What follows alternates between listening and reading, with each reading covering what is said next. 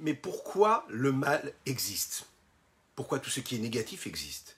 Pourquoi ne pas créer que du bien, que du bon, que du beau? Pourquoi le mal? Eh bien, comme dans un combat, lorsqu'il y a deux armées qui s'affrontent, parfois, celle qui est plus intelligente, plus maligne, qu'est-ce qu'elle fait? Eh bien, elle bat un petit peu en retraite pour laisser l'ennemi se rapprocher et de cette façon gagner le combat. Notre but à nous, ce n'est pas de décimer notre ennemi, le mal, mais c'est de faire avec, de le transformer. Il est là, il fait partie de notre libre arbitre. À nous de l'utiliser comme il faut et d'engendrer uniquement que du bon. Boker Tov les Koulam Bonjour à toutes et à tous, je suis infiniment heureux de vous retrouver en cette magnifique matinée que Dieu nous offre sur la terre. J'espère que vous allez bien. On est là pour étudier ensemble notre euh, petite portion de Tania quotidienne. Baruch Hashem. Nous en sommes donc à, donc à cette introduction du Tania, de cette étude. Yutet qui se lève hier, aujourd'hui Chav qui se lève, ces deux dates, ces deux jours-là, qui sont là pour célébrer la libération du Admor Azaken, du Rabbi Zalman de l'Iadi de prison. Le Admor Azaken, euh, le fondateur de la Chassidut Rabad, qui a pour œuvre principale de base le Tania, le Sefer Tania, qui est le base de la Chassidut, et qui est ce livre-là qui nous permet eh bien, d'apprendre un petit peu plus à nous connaître, comprendre qui nous sommes et comment nous sommes. Ensemble, juste après ces quelques notes de Nigun, afin que nous puissions bien se préparer à entrer dans cette étude-là et nous connecter à Kadosh Baruch afin de comprendre et de saisir la divinité qu'il y a dans notre existence.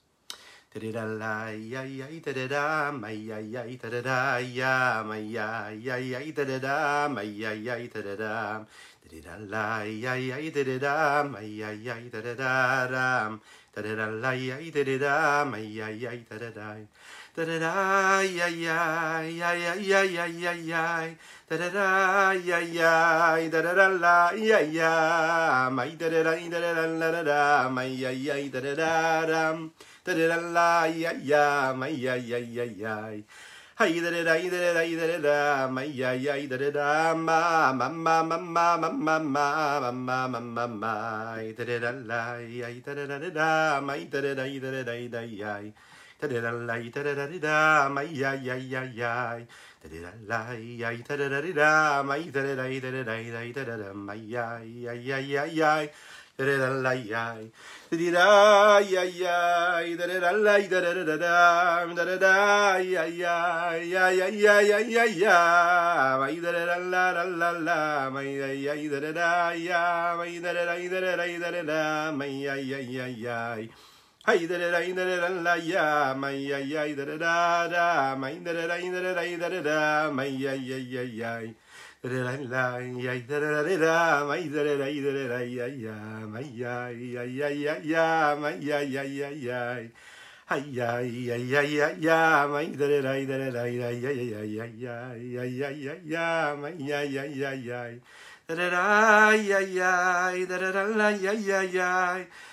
ya.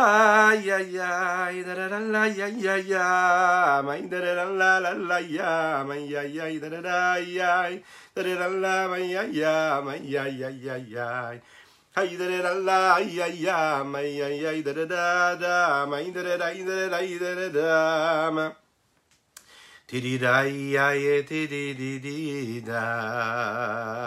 Bon carton à tous ceux qui nous rejoignent. N'hésitez pas à partager, à liker, à commenter cette publication afin que nous soyons encore et toujours plus et étudier cette sainte Torah. J'espère que vous allez bien. On démarre tout de suite, et vous savez que la Torah Tachassidout, elle est là pourquoi hein, Vous allez me dire, on peut très très bien vivre sans la Chassidout a priori. On peut étudier d'autres parties de la Torah. On peut même parfois étudier la Kabbalah, des parties ésotériques de la, de la, de, la Torah. Et puis ne pas avoir besoin a priori de Chassidout. Pourquoi est-ce que la Chassidout, elle est si nécessaire? Et surtout, à notre époque, maintenant, tout de suite, maintenant, en 2021. Tafshin Pebet, la Torah Chassidoute, elle est là pour nous dévoiler Dieu.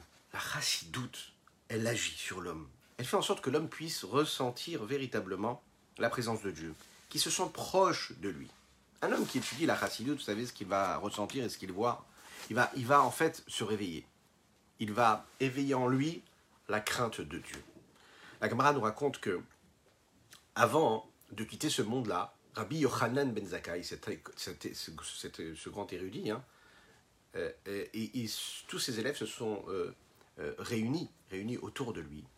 Et ils lui ont demandé, s'il te plaît, bénis-nous avant de partir, de nous quitter ici-bas sur terre. Bénis-nous. Il leur a dit comme ça. Que soit la volonté du ciel, que vous ayez la crainte de Dieu comme vous avez la crainte des hommes de chair et de sang. Les élèves étaient très étonnés, vous l'imaginez bien, c'était des élèves érudits eux aussi. Ils leur ont dit, c'est la seule chose que tu nous, proposes, c'est ta seule bénédiction. Et il leur a répondu comme ça, si seulement. Si seulement vous avez la possibilité d'avoir cette peur-là, cette crainte-là de Dieu, comme vous l'avez des hommes en général, vous verrez que tout se passera bien et que c'est en réalité la plus belle des bénédictions. Rabbi Yochanan Ben Zakkai, dans cet épisode-là, touche un point essentiel du lien que nous avons avec Akadosh Baruch avec Dieu. Un juif qui accomplit les mitzvot de manière concrète, mais qui a du mal parfois à ressentir un lien, un rapprochement avec Dieu. Alors ça peut être parce qu'en fait, il n'a pas encore compris la nécessité, il n'a pas compris ce que ça implique, il n'a pas compris la profondeur des actes, des mitzvot ou de la Torah. Parfois, c'est même parfois un jeune, un homme, un adulte même, qui, a, qui est né dans une famille pratiquante religieuse, et qui pourtant, il se lève le matin, il fait ce qu'il a à faire, ou parfois pas, parfois il fait tout ce qu'il faut, et il ne retrouve pas cette, cette âme-là, cette joie véritable. Il ne se sent pas en lien. Il sent même parfois un ennui. Il a perdu le lien, il a perdu le goût à cela. Qu'est-ce qui s'est passé à ce moment-là? À ce moment-là, l'âme de sa vie, l'âme de la Torah a disparu. Chas v'shalom, pour quelques, que, que- quelques, que quelques instants, hein, ou quelques moments de vie. C'est-à-dire que cette âme-là s'est estompée. Elle disparaît de sa réalité. Donc, il vit indépendamment de cela, de cette âme, de ce qui est censé le faire vibrer, et de cette essence même qui habite sa pensée, ses paroles, ses actions. Il ne se sent pas proche de Dieu, de par son cœur, ou que ce soit par son cerveau, par son intellect. Pourquoi? Parce que c'est très difficile d'imaginer que Dieu, en fait, nous suit, il est avec nous dans chaque moment de notre vie. C'est difficile de le constater, de l'assumer, de se dire que de manière naturelle, Akadosh Baruch est proche de nous. C'est difficile de ressentir un amour véritable pour Dieu. On a du mal à aimer nos prochains, on a du mal à s'aimer soi-même, on nous demande d'aimer Dieu. C'est tellement compliqué a priori. On lui dit qu'Akadosh Baruch que Dieu nous voit comme ses enfants. Demander à un enfant est-ce que tu aimes tes parents? Ce n'est pas une bonne question. Il aime parce qu'il doit l'aimer, parce qu'il sent qu'il les aime. Il se pose jamais la question. Il s'est jamais vraiment posé la question. Parce que c'est naturel. La chassidoute, en fait, elle est venue nous apprendre cela. Et ça a été basé sur ce que le Baal Shem Tov a apporté à la chassidoute globale. Il a fait vivre cette existence même, cette présence, cette réalité divine, c'est-à-dire que Dieu, il est présent dans ma vie, dans mon monde,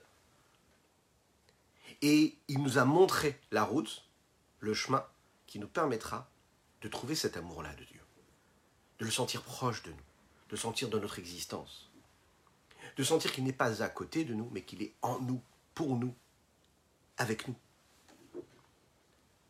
Le Baal Shem Tov, il l'a fait en dévoilant l'âme de la Torah, c'est-à-dire l'essence profonde de chaque chose qu'il y a dans l'existence, afin que nous puissions arriver à ce principe même, qui est la base même de la chassidoute que nous étudions, et qui est en réalité la base de chacune et chacun d'entre nous dans notre existence. Dieu est tout, et tout est Dieu. L'essence profonde de chaque chose, de chaque élément que nous côtoyons dans notre existence, et pour le comprendre, il suffit de, de prendre par exemple trois principes de base que l'on côtoie dans notre vie. Première chose, la Torah. La Torah, c'est ce qui accompagne le peuple juif depuis des millénaires. Deuxième chose, Israël, le peuple juif. Et puis troisième élément, le monde. Le monde dans lequel nous vivons. On va voir comment en fait on voyait les choses avant que la chassidoute ne soit dévoilée et après que la chassidoute ait été dévoilée. Avant le Baal Shem Tov, le point essentiel qui a été mis dans l'existence du peuple juif tel qu'il s'inscrivait dans le monde qu'il côtoyait, se résumait au corps de l'existence. C'est-à-dire au corps de la Torah, au corps du monde, au corps du juif. Qu'est-ce qu'on veut dire par là? À l'entité même de ce qu'il était. À la nécessité d'étudier la Torah de façon à ce que nous puissions bien la comprendre, bien la saisir.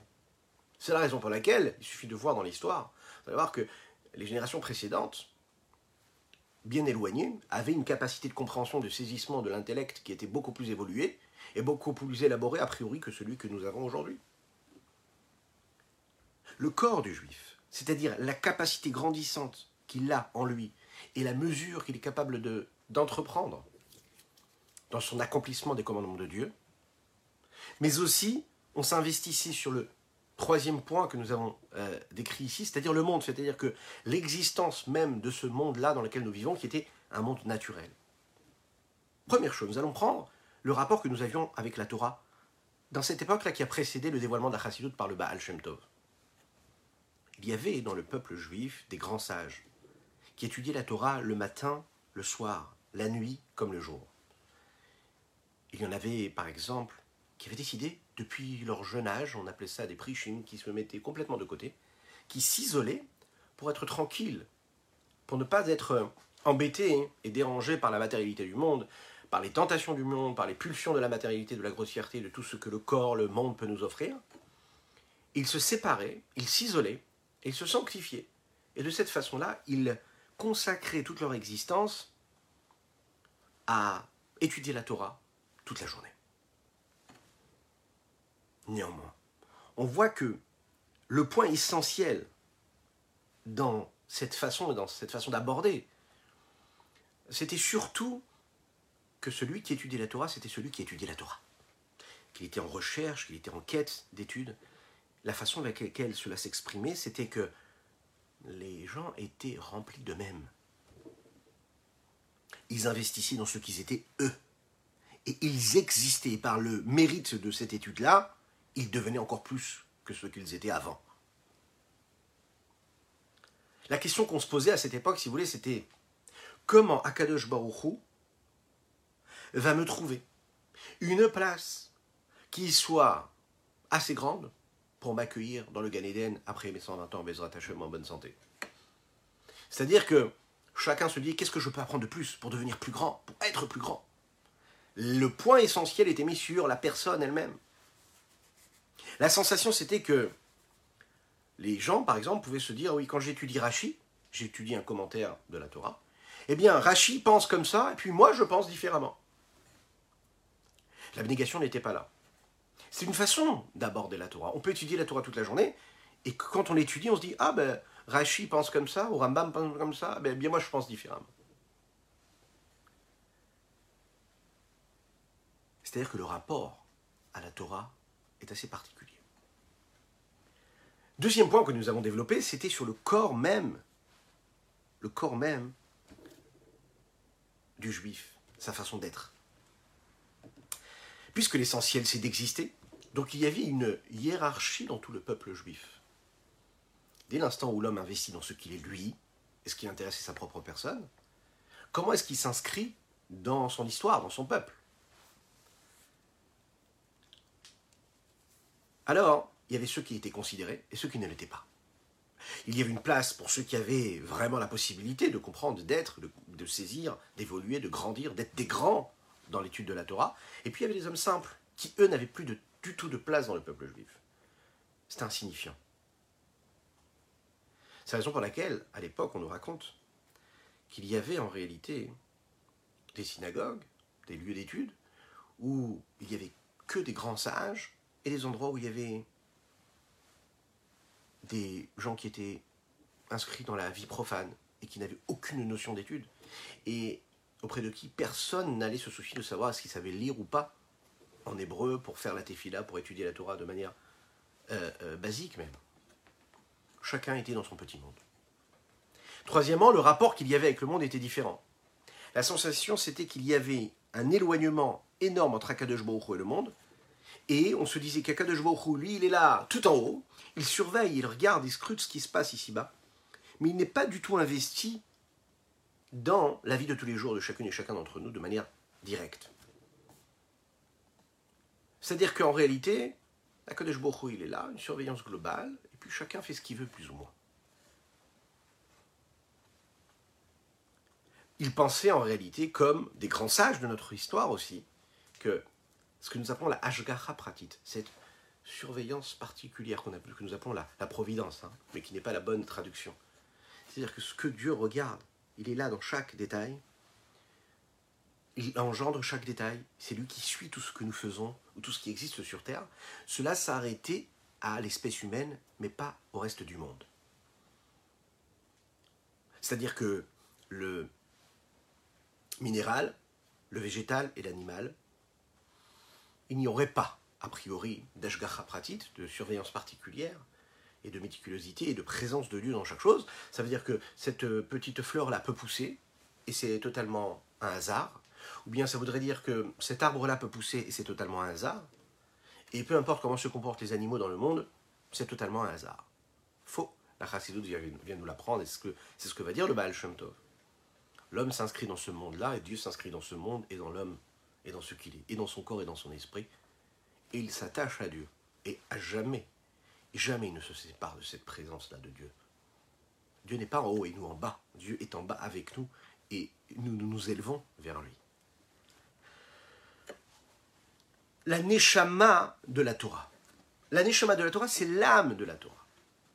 Comprendre cela, c'est réconcilier le corps physique, matériel dans lequel nous vivons, le monde physique et matériel dans lequel nous vivons, et ce que nous sommes, nous nous-mêmes, et cette parcelle divine que nous avons.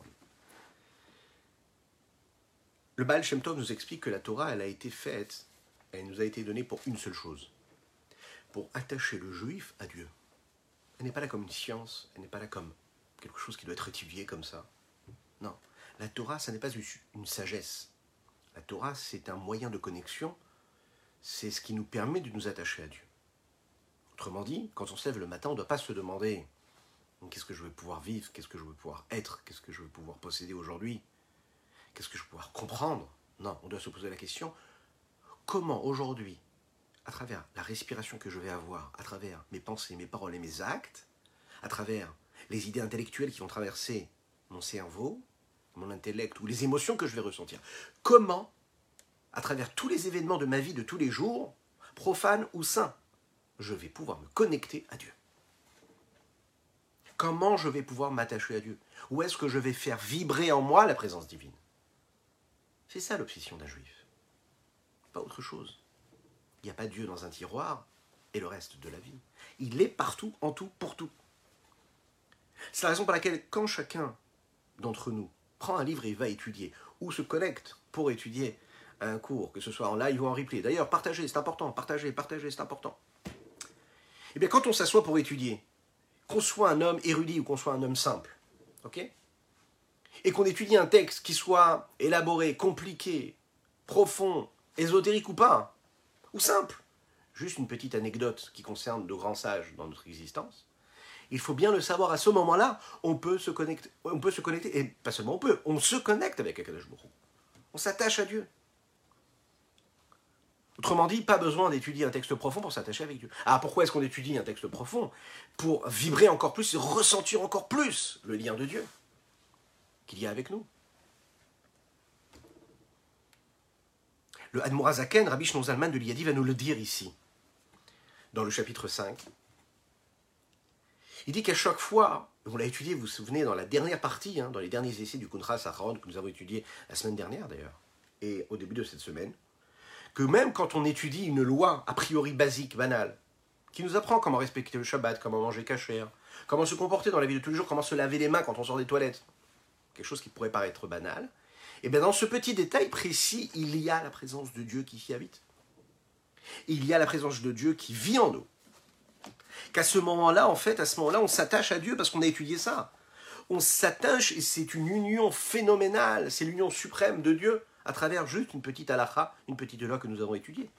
Tout dépend de la démarche, tout dépend de la façon avec laquelle, eh bien, on s'y invite et de quelle façon on se familiarise avec ça et de quelle façon on le vit nous-mêmes. C'est ce qui va se passer pour la tefila. C'est la raison pour laquelle on le dit. La tefila d'un homme simple, d'un juif simple, peut transpercer les cieux alors que cet homme-là est tout simple et qu'il n'a aucune notion d'étude de Torah. Vous connaissez cette fameuse histoire du Baal Shem Tov qui est à la synagogue le jour de Kippour et qui entend comme ça un, un homme qui est au fond de la synagogue et qui est en train de faire des bruits. Cocorico, il dit, Cocorico. Tout le monde est gêné, tout le monde est gêné. Et là, le maître de ne leur faire signe de surtout pas le déranger, de ne pas le faire sortir. À la fin, il demande l'explication, il dit, voilà un juif qui ne sait pas parler, il ne sait pas prier, il ne sait pas faire tout ça. Oui, mais il sait dire juste Cocorico. On peut dire Cocorico et éprouver dans son âme un amour phénoménal pour Dieu, extraordinaire pour Dieu. On peut vivre en pleine conscience de la présence de Dieu dans notre existence tous les jours, dans notre quotidien, sans pour autant maîtriser euh, tous les cheminements kabbalistiques de la Torah euh, cachée ou de la Torah voilée. On peut maîtriser la connexion avec Dieu et sentir Dieu dans notre existence et avoir un niveau et dépasser tous les niveaux des plus grands sages et les plus grands érudits de toute l'histoire si on a un sentiment tellement profond dans notre cœur de connexion avec Dieu qui est sincère. Le but, c'est donc de créer cette connexion. Étudier la Torah, dire les mots de la Tefila, c'est à chaque fois le même principe. Et c'est ça la valeur que peut avoir un juif sur terre. Ce qu'il y a de plus cher sur terre pour Dieu, c'est un juif. Chacun sa mission. Chaque peuple a sa mission. La mission du peuple juif, c'est de s'attacher à Kadosh Baruch et de diffuser cette lumière, diffuser sa présence, afin que nous puissions vivre dans un monde serein, un monde de paix, un monde de tranquillité, un monde qui prend conscience de la présence de Dieu. Le Baal Shem Tov l'explique.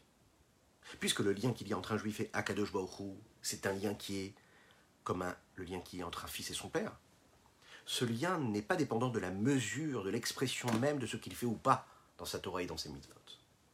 Autrement dit, un enfant qui se comporte bien ou pas bien, il reste le même enfant pour son père et sa mère. Son père l'aime de la même manière, avec autant de force, avec, avec, autant de, avec d'authenticité. Et pourtant, il a mal agi. Pourtant, il ne s'est pas comporté comme il devait se comporter. Alors comment ça se fait qu'il aime? Est-ce que nous aimons nos enfants en fonction de leurs résultats scolaires ou pas? Ouh là là, surtout pas. Surtout pas ne pas montrer à un enfant qu'on l'aime parce qu'il a réussi. Non, on l'aime quoi qu'il en soit, quoi qu'il fasse. On aime nos enfants parce que ce sont nos enfants à Kadesh Baruch nous aiment, peu importe ce que nous faisons. Dieu, il t'aime. T'as fait les mitzvot, il t'aime. T'as pas fait de mitzvot, il t'aime quand même. Ce que tu es, tu ne changeras jamais ce que tu es. Tu es une âme divine, tu es le fils d'Hachem. Donc Dieu, il t'aime. Rassure-toi. Après, tu as un job, tu quelque chose à faire. Fais ce que tu peux. Tu t'es bien comporté, c'est génial, c'est très bien. Tu t'es mal comporté, c'est très mal. Mais Dieu, il t'aime toujours, comme, un fils aime son père, et comme, son père, le père aime son fils. Cette simplicité-là, c'est ce que le Baal Tov va nous rapporter. Un juif doit s'exprimer envers son père. Il doit parler à Dieu comme il s'exprime, comme il parle à son père. Alors oui, comme un enfant qui parfois, par crainte, par respect, ne sait pas s'exprimer, n'a pas les mots pour parler à son père, il ne sait pas quoi dire, parce qu'il est un peu apeuré, qu'il craint. Est-ce que ça veut dire que c'est positif? Non, c'est un autre sujet qu'on a déjà abordé dans l'éducation. Il ne faut surtout pas inspirer de la crainte à nos enfants qu'ils aient peur même de nous parler. Mais cette crainte est nécessaire quand même. Il faut réussir à installer une certaine sérénité dans ce dialogue-là, dans ce rapport qu'il y a, dans ce contact, de façon à ce qu'il y ait de la crainte et, du respect, tout en étant que, l'enfant se sente quand même à l'aise de dire ce qu'il ressent. Très important. Avec Akadejouhrou, c'est pareil. Et le Mourazaken va rajouter quelque chose en plus de ce que le Baal Shem Tov a, voulu nous dévoiler à travers ce principe-là. Il va nous dire que cette façon de voir, cette direction de pensée, ce qui est la façon de penser Chabad, c'est que chaque juif a une neshama en lui, a une âme divine qui est une parcelle de Dieu, véritablement. Donc, chaque juif est pur, chaque juif est saint. Peu importe ce que les autres peuvent vous dire, parfois ce que vos parents peuvent vous dire, ce que vos maris ou vos épouses ont pu vous dire, peuvent vous dire tous les jours. Il n'y a rien qui change. Peu importe ce que l'environnement dans lequel vous vivez vous dit, parfois disent parfois, des professeurs. Le Baal Shem Tov a expliqué que l'essence profonde de ce monde-là, c'est la divinité, que chaque petit détail est géré avec cette providence divine, avec cette précision que Dieu met et qu'il installe partout, pour tout, en tout. Le Baal nous a appris que quand on est pendant cette période automnale, et puis qu'on voit en fait qu'il y a ces petites feuilles là qui tombent des arbres, elles sont belles, oui, elles crépitent sous nos pas c'est magnifique. Elles changent de couleur, il y a celles qui sont un peu plus rosées, un peu plus rouges, même parfois qu'elles virent. Plutôt jaune, plutôt verte Non, plus verte, du tout, quasiment. Bon, c'est Dieu. Baal nous dit, cette petite feuille-là que tu vois, qui tombe de l'arbre et qui roule comme ça, qui est capable même euh, de faire du bruit quand elle frotte euh, la porte d'entrée euh, de, ton, de ta maison, sache que cette petite feuille-là, c'est Akadosh Baruch qui l'a envoyée et elle lui, a, donné une mission, elle est là pour quelque chose. Il n'y a rien qui arrive par hasard. Tout ce qui se passe dans la vie d'un homme, c'est ce qui va lui permettre de servir Dieu. Chaque endroit où il va arriver, il va pouvoir servir Dieu. Tu travailles ici, tu as pris le métro aujourd'hui de cette façon-là, tu as pris cette route en voiture, le Waze s'est trompé, il t'a amené de l'autre côté. La route que tu as pris, la personne que tu as rencontrée aujourd'hui, tu l'as rencontrée parce qu'elle doit t'apporter quelque chose et que toi tu as quelque chose à lui apporter. En fait, il faut être zagué, il faut être conscient, il faut être zélé, savoir que tout ce qui nous arrive, c'est Dieu qui le veut et qu'on a une mission, qu'on a quelque chose à faire avec. rien n'est par hasard. Dieu te l'a envoyé parce que tu dois le sanctifier, tu dois le purifier, tu dois l'élever, tu dois le transformer, tu dois faire quelque chose. Il nécessite ici une réparation, une transformation spirituelle. Tu dois lui donner un sens. Tu as croisé un ami, tu as passé un moment avec une personne, tu ne peux pas le quitter sans avoir créé une connexion. C'est très difficile. On se dit, mais, pourquoi je vais dire un mot de Torah? Pourquoi est-ce que je vais dire quelque chose de kadosh, de saint? Je suis complètement en train de parler complètement d'autre chose et l'existence change, elle prend une autre dimension. Mais il faut s'entraîner comme un sportif à le faire.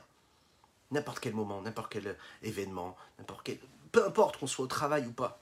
Comme ces juifs, vous savez, qui, qui arrivent pour, pour faire une, un dépannage, hein, euh, pour, pour, euh, pour, réparer une serrure et qui rentrent chez, chez, les, chez les gens, hein, avec une spéciale dédicace, avec un grand chazak, pour notre cher ami Eli, et qui propose de mettre les téfilines, vous imaginez un petit peu Ou bien qui vont apporter pendant cette fête de Hanouka des bougies de Hanouka pour encourager la personne qui peut-être est un peu éloignée de la Torah pour le moment, lui encourager à allumer les bougies de Hanouka.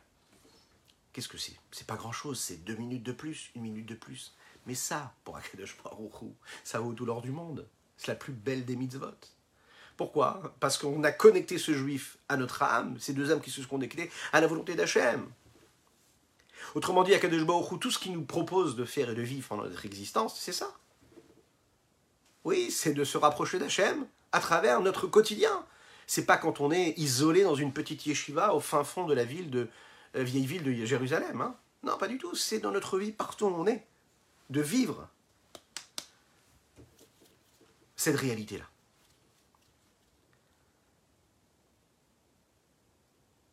Il faut aimer chaque juif. Il faut lui donner toute sa valeur. Le Baal Tov nous l'a dit. L'homme simple comme l'homme érudit. Il faut savoir que tout ce qui lui arrive, petit ou grand, tout est voulu par Dieu.